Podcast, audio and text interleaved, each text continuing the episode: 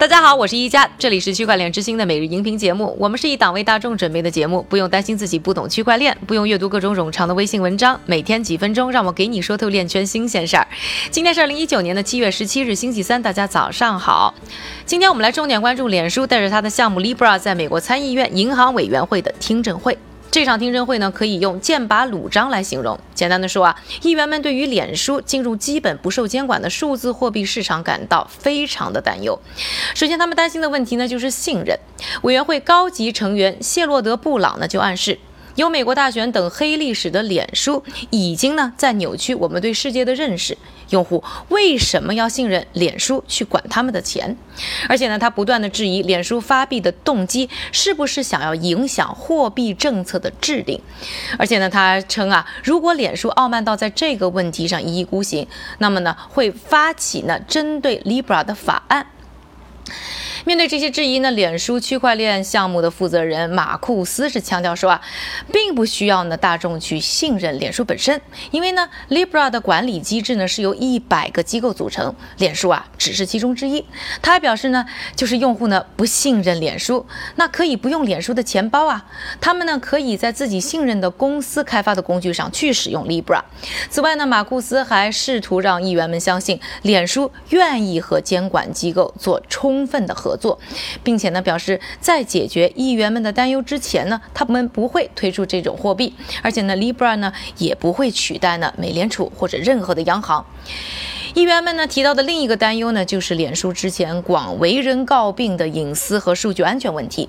宾夕法尼亚州共和党参议员帕特图米呢就毫不客气地质问马库斯啊，这脸书呢是否打算像以前那样，在不征求用户同意的情况之下呢，就拿用户的金融交易数据啊去赚钱？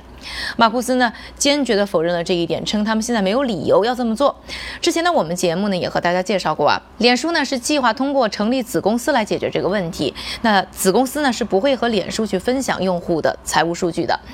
议员们呢针对 Libra Association 设在瑞士的这个决定呢也提出了质疑。马库斯表示呢，这个决定呢并不是为了逃避啊美国的监管，而是呢希望呢 Libra 在未来呢是可以帮助全球的人民，让 Libra 呢成为一个全球性的数字货币。而瑞士又恰恰是一个很多呢国际机构的总部，监管呢也很国际化。不过呢也并不是说。所有的议员都对 Libra 呢采取非常的反感的态度，就有人提出呢，区块链技术和数字货币呢有巨大的潜力，美国呢应该把注意力呢转移到数字货币的监管框架的制定上，以及呢数据保护等问题上，而不是应该在新的科技方向上啊拖美国的发展后腿。脸书的 Libra 呢，看来要么是在整个监管上给数字货币时代带来大的跨步。要么就是因为树大招风，会给整个行业带来最大的政策阻力。而这场呢让人不太乐观的听证会呢，明天也就是周四呢还要继续。现在呢显然已经影响到币价上了，比特币的价格呢已经跌到呢一万美元以下。截止我录音啊，已经跌到呢九千六百七十六美元。下面的时间呢，我们还是交给韭菜哥，他呢为大家准备了一组链圈的最新快讯。好的，一家，我们今天呢还是来先看一组行业消息。首先呢，据知情人士称，纳斯达克和花旗已经暂停推进区块链系统的项目，原因是呢，该系列的项目采用的成本已经超过了收益。另外，英国金融行为监管局表示，他们计划雇佣一批数字资产领域的专家，以便在金融犯罪部门建立一个专注于数字资产领域的新团队。最后，瑞士的数字货币经销商 Bitcoin Swiss 宣布，他们已经向瑞士金融市场监管局申请了银行和证券交易商的许可证。今天的链圈名人点评呢，依旧来自脸书的区块链负责人 David Marcus。